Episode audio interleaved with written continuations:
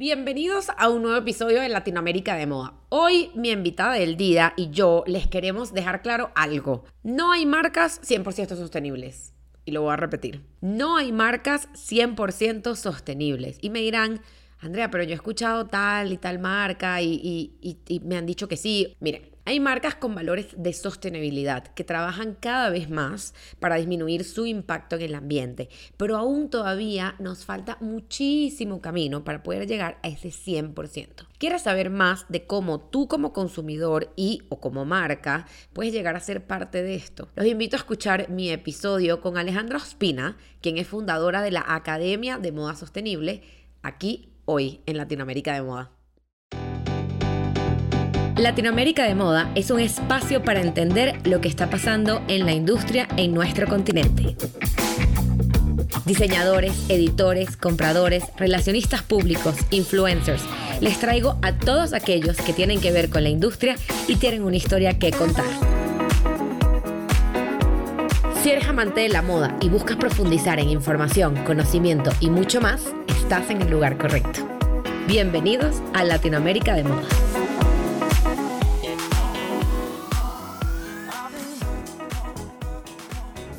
Bienvenida Alejandra Ospina a Latinoamérica de Moda, la sexta temporada de Latinoamérica de Moda, donde vamos a hablar un poco de los do's and don'ts de la moda latinoamericana. Y Alejandra hoy nos va a ilustrar de un tema que además muchísima gente me pide en redes sociales. Entonces, antes de yo aquí desglosar y decir todo, Alejandra, bienvenida a Latinoamérica de Moda.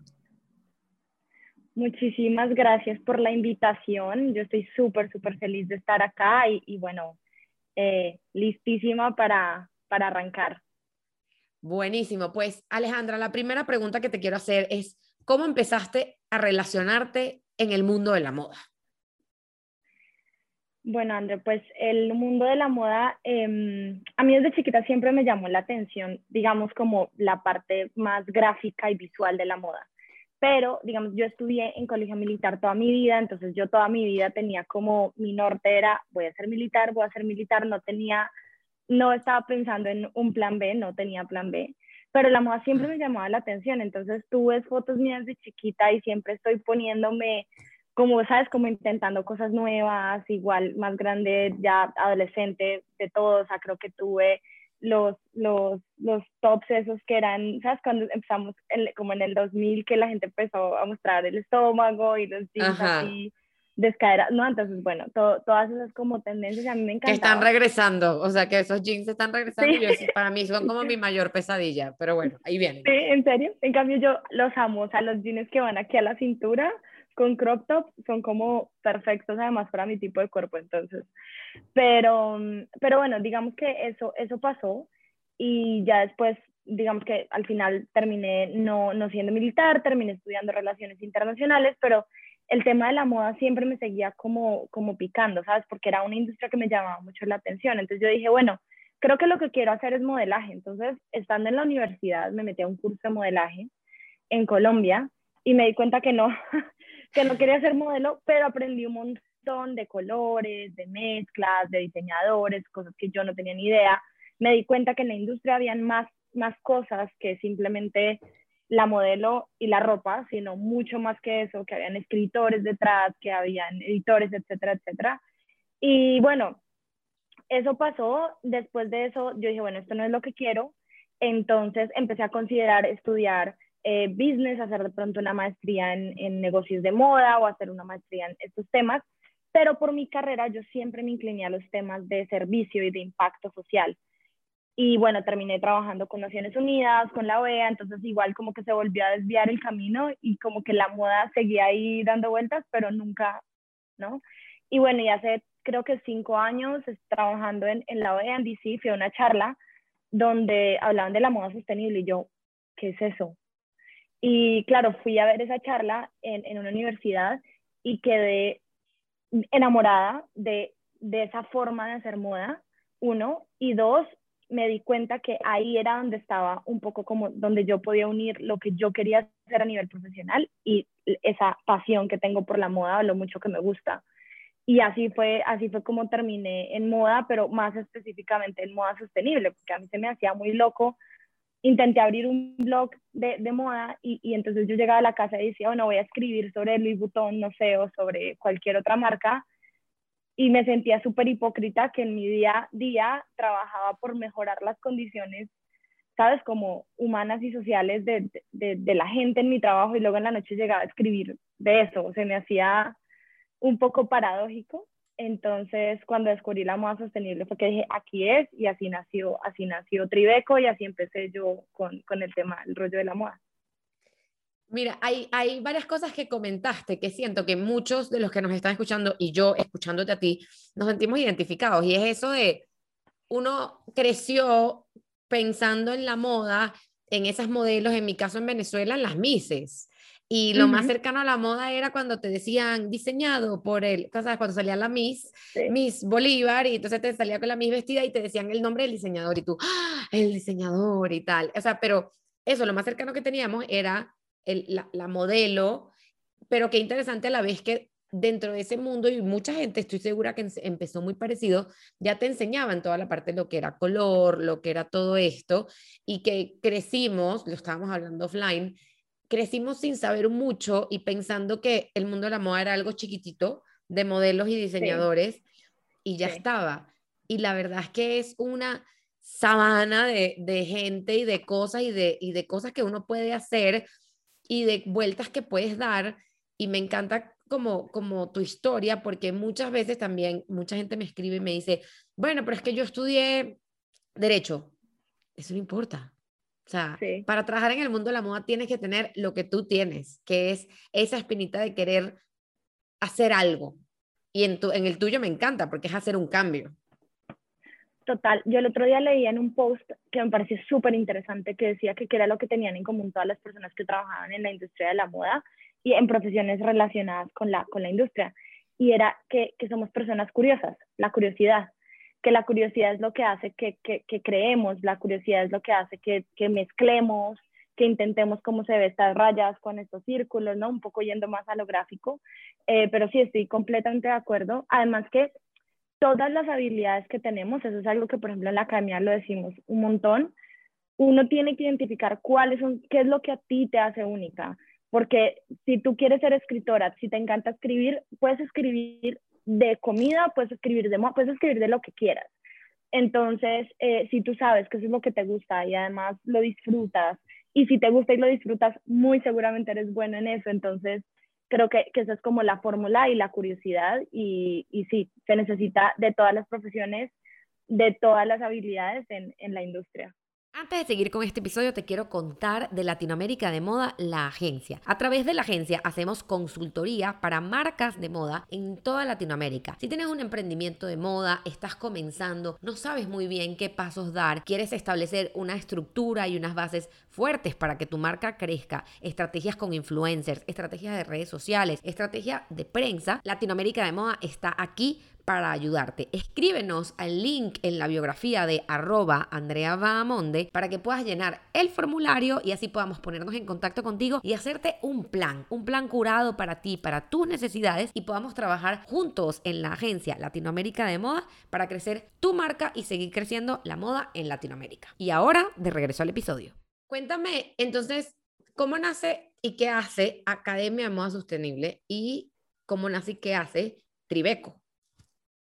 Bueno, pues digamos que Tribeco, Tribeco fue como, es como la idea inicial. Eh, hace ya cuatro años eh, yo decidí crear Tribeco y la, digamos que nació como una tienda multimarca, nació como una, un espacio de comercialización en donde marcas de moda sostenible de Colombia principalmente pudieran vender afuera, porque yo no veía ¿sabes? Como que en, en, yo en esa época vivía en, en, Washington, D.C. y yo decía, qué chévere podría ser traer esas marcas a, a D.C. O, o, afuera, ¿no? Entonces lo hicimos así, un marketplace online, eh, pero después nos dimos cuenta en ese proceso, cuando empezamos a contactar las marcas, nos dimos cuenta que, que a las marcas les faltaba muchísima formación en temas de sostenibilidad, en, y no solamente sostenibilidad, sino que además si una marca decide que va a ser una marca de moda sostenible, a veces pareciera que se le olvida que sigue siendo moda, que no se puede desprender por completo de, de lo, que es, de lo que es la moda.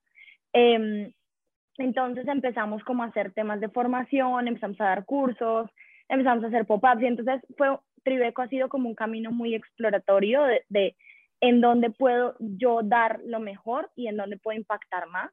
Entonces, digamos que duramos unos dos años haciendo un poco de todo, probando un poco de todo, eh, embarrándolas a mil veces, eh, con otros aciertos y así.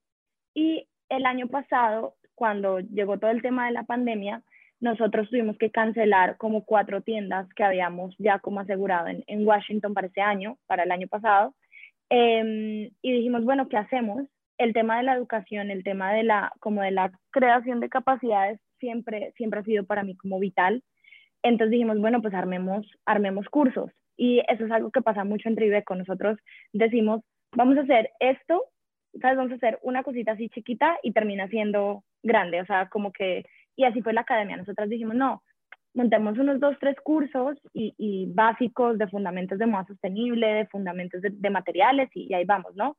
Y en dos meses nos montamos una academia con 15 cursos, con 15 expertos diferentes. Éramos, en ese momento éramos tres, un equipo de tres eh, fue súper desafiante y fue súper lindo y la respuesta fue maravillosa. Entonces, y pues en un año hemos, hemos crecido un montón, ahora somos un equipo de 14 mujeres eh, y ahorita la plataforma la estamos cambiando y bueno, ha sido creo que creo que en el momento en el que, y esto quizás le puede servir un montón a la gente que está escuchando, en el momento en el que dejé de ver qué era lo que estaba haciendo todo el mundo y yo tratar de hacer lo mismo, en el momento en el que dejé eso a un lado y me enfoqué en lo que yo quería hacer y en lo que yo sé que yo soy buena y, en identificar los talentos del equipo y ponerlos en acción, ahí fue cuando nació la academia y cuando como que Tribeco dio un giro y, y empezó como a florecer.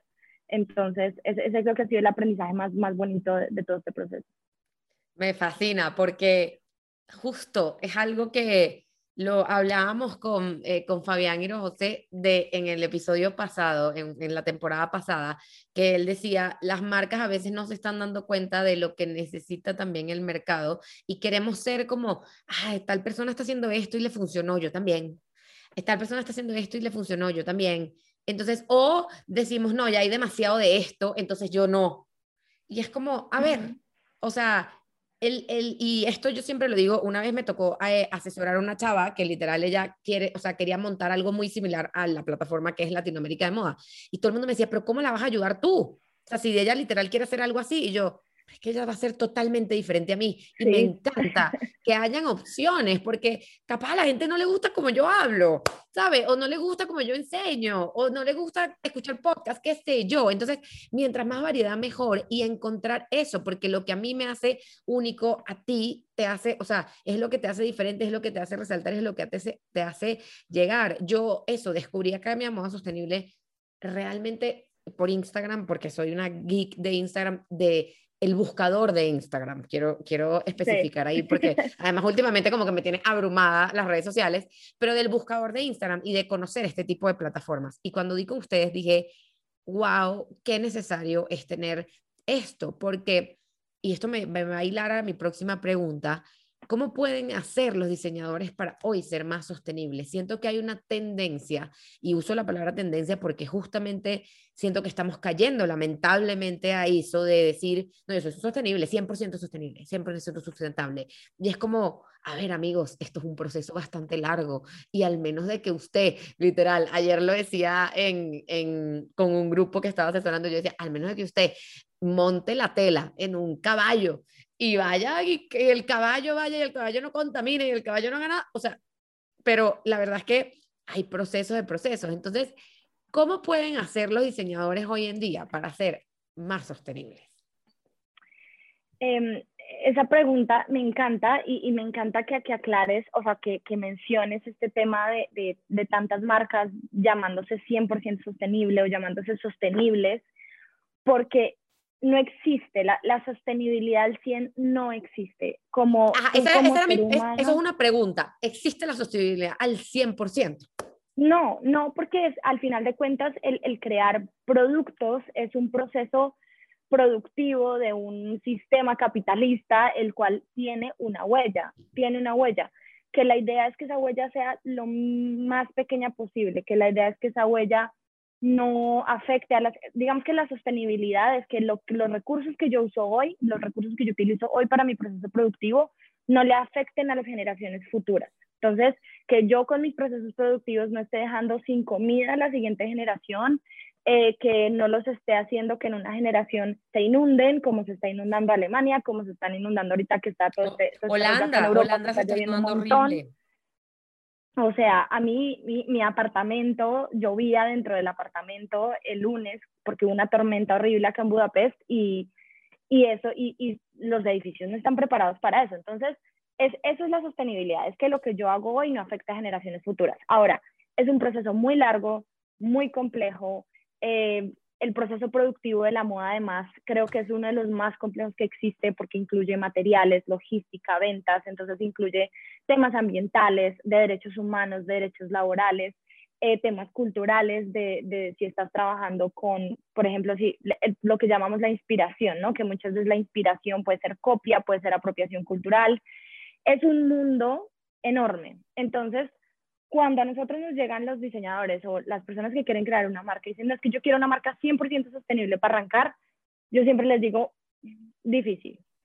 Tú lo primero que tienes que hacer es ubicar cuál es tu propósito. Y por eso yo insisto tanto en, en que las marcas representan, las, las, marcas son como el espíritu animal de la, de la, de la persona que las funda. O sea, la Academia de Moda Sostenible, los valores de la Academia son los valores que yo tengo como persona y son los valores que tiene mi equipo a nivel personal, porque no se puede hacer de otra forma. Entonces, eh, eso es lo primero, identifica cuáles son tus valores y cuáles son tus, tus prioridades. Si tú me dices, yo soy vegana y yo por nada en este mundo voy a usar nada que venga de, de, de, procesos donde animales han sido heridos o han sido, eh, o sí, o se consumen los animales, pues entonces yo te voy a decir, vale, entonces vámonos a buscar una alternativa de cuero, por ejemplo, pero eso no quiere decir que el cuero vegano sea más, que tenga un menor impacto ambiental que el cuero animal. Entonces ahí entran las prioridades, ¿qué es, más importante para ti?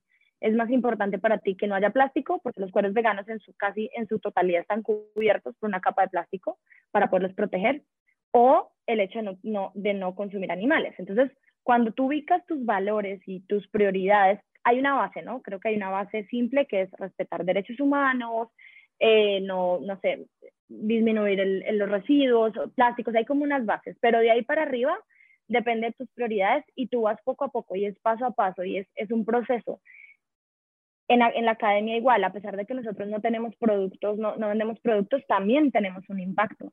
Entonces tenemos unos objetivos a largo plazo. Yo tengo como objetivo que pronto le pueda dar mis contratos y en eso soy súper transparente en este momento. La gente que trabaja conmigo tiene un, contrato por prestación de servicios porque no puedo todavía hacerlo de otra forma, pero uno de mis objetivos a mediano plazo es empezar a tener personas en nómina con todo lo que, lo que se necesita y lo que se requiere para que sea un trabajo justo y digno. Entonces, eh, es eso, por ahora esa es mi prioridad, más adelante vendrán otras prioridades. Entonces, eh, creo que ahí me extendí un poquito porque esto es como, esta es mi, mi, mi, arena, pero, pero es eso, o sea, decir paso a paso, tener claras las, creo que tener claras sus prioridades, tener claros los valores y no comer cuento, formarse y siempre tener, tener un, un pensamiento muy crítico, no, no creerle a alguien que le dice, venga, yo le voy a decir cómo se hacen las cosas porque hay 100 formas distintas de hacer lo mismo. Entonces es más bien como uno formarse y tomar decisiones informadas desde el pensamiento crítico.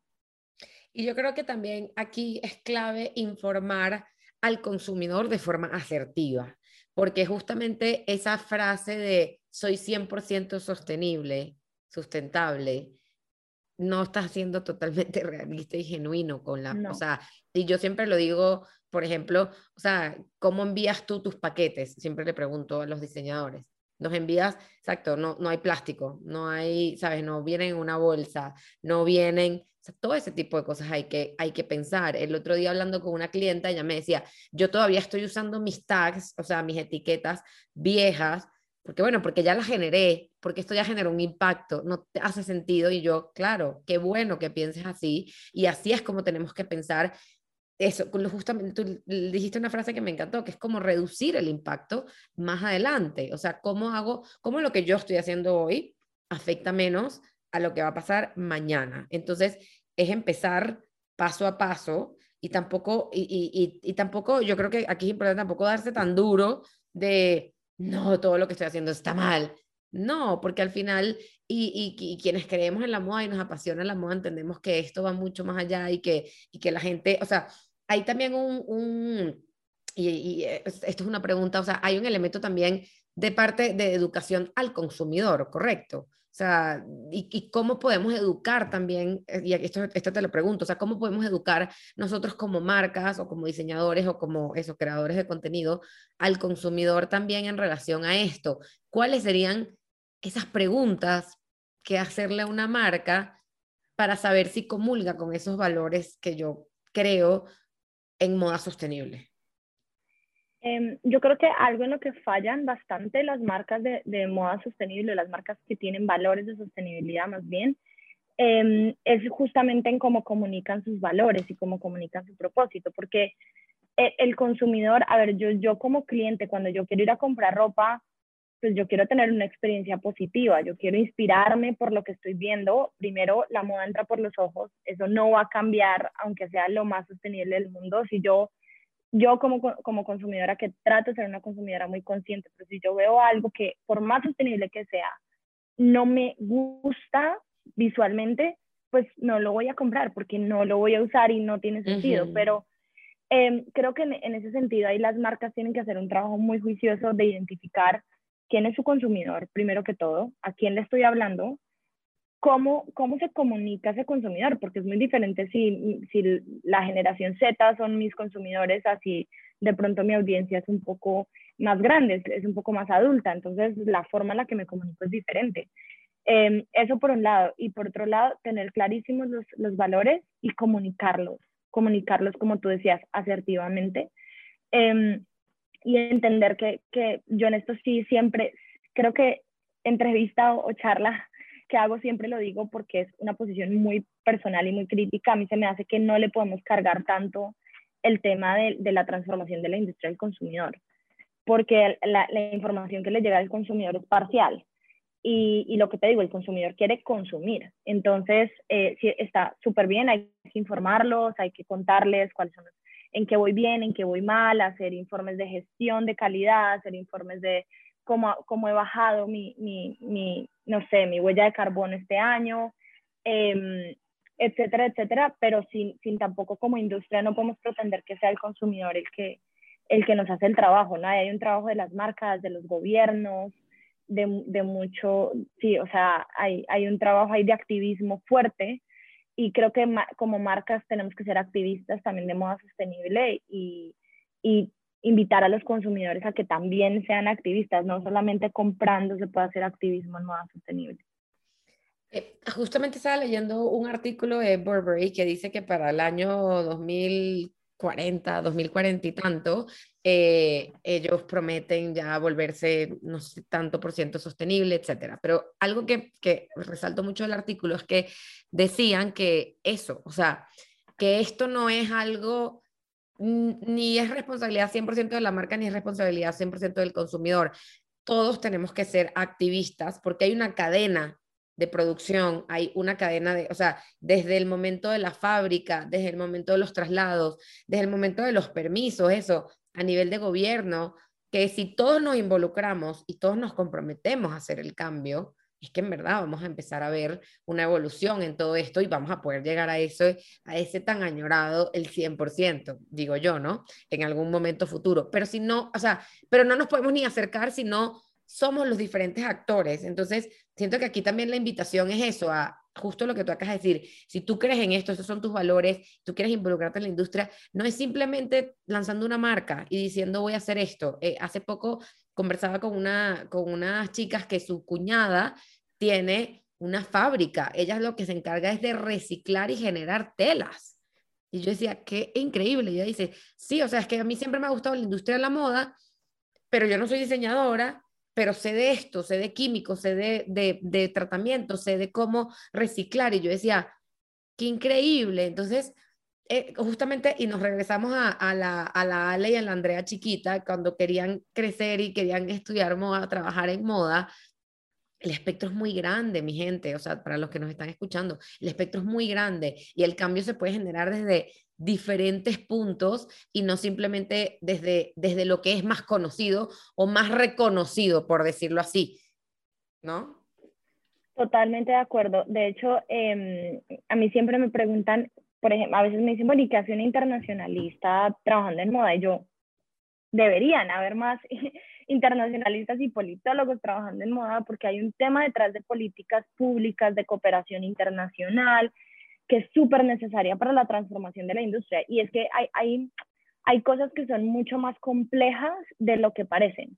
Y a veces a mí, a mí me encanta Instagram, me inspira un montón, pero también a veces veo verdades, ¿sabes? Como que ponen una frase simplifican demasiado un problema, le ponen una solución muy simple, porque claro, eso impacta, pero cuando vas a ver el trasfondo es súper complicado. Entonces, no sé, en algún momento estaba, eh, ahorita está obviamente el auge de la ropa de segunda, de los materiales reciclados, que me parece que es en gran parte, sí es, una, una solución, es parte de la solución, pero hay un, hay un, hay otra cara de la moneda y es que digamos que nosotros dejamos de producir telas. Nosotros nos, nos, dedicamos a utilizar solo lo que ya existe en el mundo porque no necesitamos más, lo cual puede que sea cierto. Pero, ¿cuántos países dependen, cuántos, agricultores dependen de la producción del algodón, de la producción de, esos, de esas materias primas? ¿Qué hacemos con, todos, con todas esas personas? Entonces, si vamos a, proponer esta solución, también tenemos que pensar en esa parte de la población que se va a ver afectada tanto ambiental como socialmente. Entonces, decir, bueno, tenemos que hacer una eh, transformación de sus cultivos, pero eso no se demora seis meses, o sea, eso, eso es un proceso de generaciones. Y ahí es donde entran las políticas públicas, ahí es donde entran eh, los organismos a generar cooperaciones entre países, a generar beneficios para agricultores, a que el Banco Mundial diga, bueno, está bien, yo pago que se transformen los cultivos. Y eso pareciera que es súper ajeno a la industria y a la moda, pero es parte integral de que la industria se transforme, porque para mí como diseñador sería mucho más fácil tener una marca sostenible, con valores sostenibles y como consumidor consumir moda eh, de forma consciente si hubieran políticas públicas que nos obligan al, que lo, obligan al sector privado a cumplir con cosas mínimas, como no utilizar plástico. Por ejemplo, las leyes que ahorita están sacando de no se puede usar, no se pueden usar plásticos de un solo uso. Ya está la ley, ya, como empresa no es, tomo la decisión de no, no, ya hay una ley, ya por, por, por norma, así es. Eso nos, nos facilita la vida un montón a dedicarnos a ser creativos y, ver, de realmente sacarle, sacarle provecho a lo que es la industria. Sí, 100%. Y siento que, retomando eso de, de, estas personas, esos actores claves que se pueden involucrar en la, en, en, la industria de la moda para poder generar impacto y crear cambio, que a veces eso, a veces como que la vista nos llega hasta cierto límite y es que va muchísimo más atrás. A mí nunca se me va a olvidar una vez en, en, en la universidad, un profesor me dijo, si usted en verdad se quiere meter en la industria de la moda, usted tiene que empezar por leer por qué afecta que suba el, el algodón en China. ¿Por qué afecta? Entonces, claro, uno decía, pero, ajá, pero ¿por qué? Claro, pero porque te afectan todo, porque eso te sube los costos. Cuando te suben los costos pasa esto. O sea, ahorita en Venezuela, que es una situación eh, a nivel de, de, de, o sea, enviar, hacer envíos de Venezuela es complicadísimo y es carísimo. Entonces, claro, pero ¿por qué es eso? Por cuestiones de política. Entonces, todo nos afecta. O sea, nosotros somos una industria que se ve impactada por absolutamente todo lo que pasa a tu alrededor y si queremos en verdad generar el cambio, necesitamos estar involucrados en absolutamente todo y cada uno de ellos. Y sí, necesitamos cada vez más gente eh, de otras áreas que no simplemente sea diseño y marketing y PR y todo esto, a que se metan acá y entender y, y poder empezar a generar el cambio en, todo, desde la moda sostenible hasta la moda, hasta la moda eh, común que estamos acostumbrados a, a, ver. Y te quería preguntar, Ale, ¿cuáles son esas áreas que, que tú nos pudieras decir y quizás a través de los diferentes cursos que tienen en academia eh, han identificado? ¿Cuáles son las áreas donde un diseñador que está empezando puede buscar ser más sostenible? O sea, ¿dónde son? O sea, si, si por lo menos ahorita tenemos a alguien que nos está escuchando que está empezando desde cero y dice, quiero empezar mi marca. ¿Qué, ¿Cuáles son esos aspectos que debería considerar para empezar y empezar con el pie derecho en, en, en un mundo de moda sostenible? sostenible? Eh, eso es, o sea, es, es, una muy buena pregunta. Eh, primero, realmente evaluar si lo que quiero es crear una marca. O sea, cuando llegan personas que ya tienen una marca y la quieren transformar, vale. Cuando llegan personas que la van a iniciar, yo siempre les pregunto, ¿estás seguro que una marca de moda sostenible es la forma en la que tú quieres? Porque hay muchas, no digo, no digo que no se puedan crear más, Em, pero pues de cierta forma, si tú creas una marca de moda, le estás apostando al consumo, porque el consumo es lo que te va a permitir ser sostenible económicamente. Y ahí es donde tienes entonces que evaluar. Yo conozco personas que después de meterse a estudiar temas de sostenibilidad dijeron, no voy a hacer una marca porque no me siento cómoda promoviendo el consumo. Entonces, eh, y eso es lo que te decía, hace parte de los valores personales. Entonces, yo creo que de entrada, de verdad, estar seguro que eso es lo que uno quiere y si eso es lo que uno quiere, eh, desde el principio tratar de ser súper transparente en sus procesos y creo que en un principio va a ser un poco más difícil, por ejemplo, encontrar materiales eh, certificados o de pronto poder contratar a alguien con nómina, con todos los beneficios. Eso va a ser complicado al principio. Entonces yo más que irme por ahí me iría, documenta todo tu proceso, qué es lo que estás haciendo, cómo lo estás haciendo, cómo de pronto lo podrías hacer mejor. Si hay algo que puedes hacer en este momento, por ejemplo, em, en vez de usar bolsas de plástico, voy a usar estas bolsas de maíz. Pero entonces si vas y, y te das cuenta que te puedo comprar 5.000 bolsas de una, pues entonces de pronto por ahí no puedes empezar. Entonces está bien, busca unas bolsas de plástico que quizás sean de plástico reciclado. O sea, busca la, la alternativa que más se acomode a tus posibilidades hoy y en el camino las vas mejorando. Lo mismo con los materiales. Yo conozco marcas que dicen, me encantaría utilizar Tencel, pero no lo consigo en Colombia. Entonces, pues utilizo el material que tengo a mi disposición. Y hay otras estrategias dentro de la, la empresa que, que puedes llevar a cabo y es, en vez de pensar qué le vas a sumar, qué puedes restar. El patronaje de cero residuo, por ejemplo. Eso es algo que no te va a llevar más inversión, simplemente busca cómo acomodar los moldes de, tal, de tal forma que, que no, no, no botes tanta, tanto textil al final y ahí aparte estás ahorrando dinero. Em, eso, o el tema de la logística, ¿no? Entonces quizás te queda más fácil tener todo en una ciudad y, y, mandarlo, o quizás te queda más fácil si ves que te están comprando mucho en Medellín, pues cuando viajes llevas las cosas, las dejas allá, no sé, o sea, como que al principio como uno solo es el que hace todo, pues es encontrar ese tipo de soluciones que se ajustan a tus capacidades y a tus posibilidades e ir poquito a poquito. Creo que lo que es más sencillo al principio, porque no requiere mucha inversión, es la parte de marketing, la parte de cómo comunico mi propósito y mi marca. No necesitas invertir en la marca, necesitas invertir en ti como profesional, porque necesitas formarte para saber cómo comunicar, qué comunicar, necesitas saberte tu, tu, tu rollo y si vas a vender zapatos de cuero, pues tienes que ser experto en cuero y tienes que ser experto en zapatos, o más o menos tienes que saber mucho del tema para que lo puedas comunicar. Entonces ahí vas a necesitar invertir en ti, eh, pero pues eso hace parte del crecimiento de la marca. Entonces creo que, que, lo vale mucho la pena, pero sí, yo creo que la parte de comunicación es como lo, lo más asequible al principio, ¿no? Ser muy transparente con, con los procesos. Ale, mil millones de gracias por esa respuesta y creo que esta eh, respuesta va muy helada a la última pregunta que te tengo y quizás ya la contestaste, pero quizás no los puedes decir como bullet points. ¿Cuáles son tres do's y tres don'ts que todo diseñador latinoamericano debería tener en cuenta hoy en día? Bueno, yo creo que los do's, el primero es invierte en ti, porque el, el, el, el asset más importante de tu empresa eres tú. Entonces, invierte en ti, en tu formación personal, en tu formación profesional, en tu salud mental. Eh, yo salí de, de, un burnout que tuve que estar como un mes trabajando solo dos horas al día porque es que no me, o sea, de verdad me, me quemé, estaba ya enferma y me di cuenta que si yo estoy mal, la empresa está mal, si yo estoy mal, el equipo no, no funciona. Entonces creo que eso, o sea, el cuidarse uno mismo y el, y el invertir, invertir en ti, eso es creo que el principal, el más grande do de aplicar para todo en la vida. Em, creo que otro, otro do podría ser el tema de la transparencia, ser, y, bueno, ahí me enfoco un poquito más en, temas de, sostenibilidad, pero ser muy transparente tanto a nivel interno con tus empleados como a nivel externo.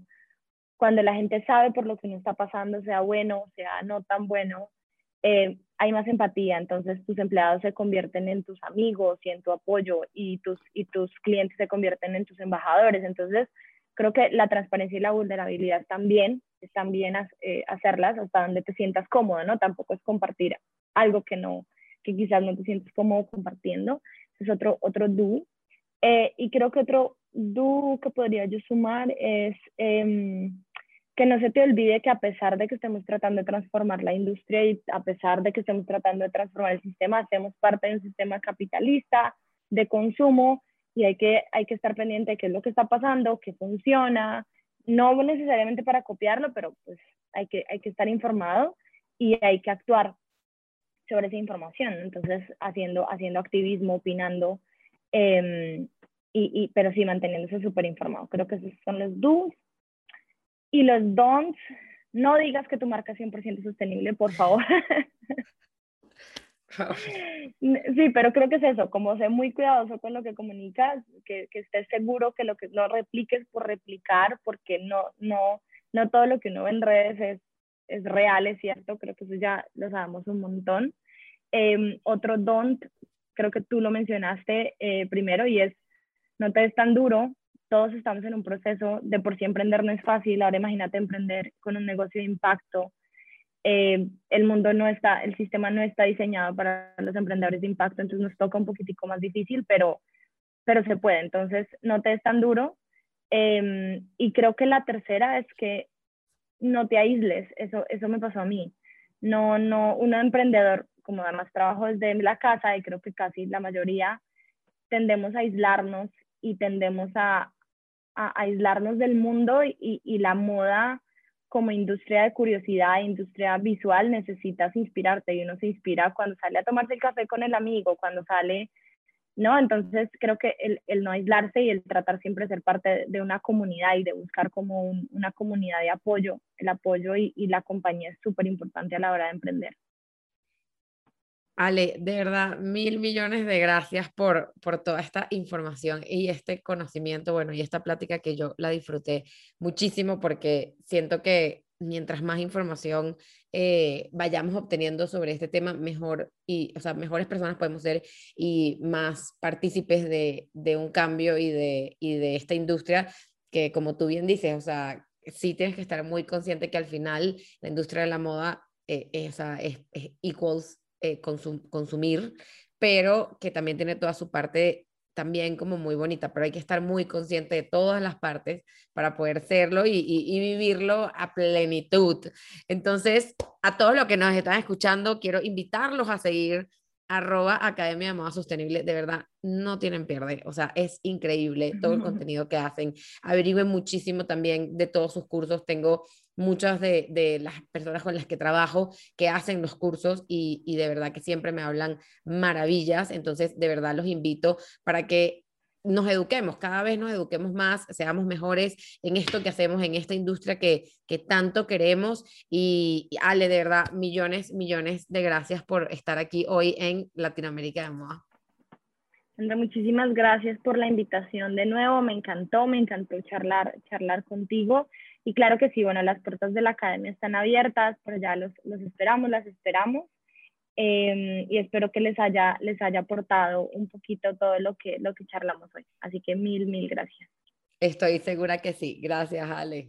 Mi querida Fashion Family, espero que hayas disfrutado muchísimo de este nuevo episodio de Latinoamérica de Moda, el podcast. Te invito a que te suscribas para que así no te pierdas ninguno de los episodios que tenemos semana a semana. Y también a que nos sigas en Instagram en arroba Latinoamérica de Moda y así nos puedas dejar tus comentarios, qué cosas te gustaría escuchar, a quienes quisieras que entrevistáramos y qué te pareció este nuevo episodio. También nos puedes seguir en arroba Andrea Bamonde, mis redes sociales, que siempre estoy súper activa por ahí y siempre te voy a estar contestando. También te invito a que compartas este episodio con todas las personas que creas que le pueda interesar este tema. Nos vemos hasta un nuevo episodio de Latinoamérica de.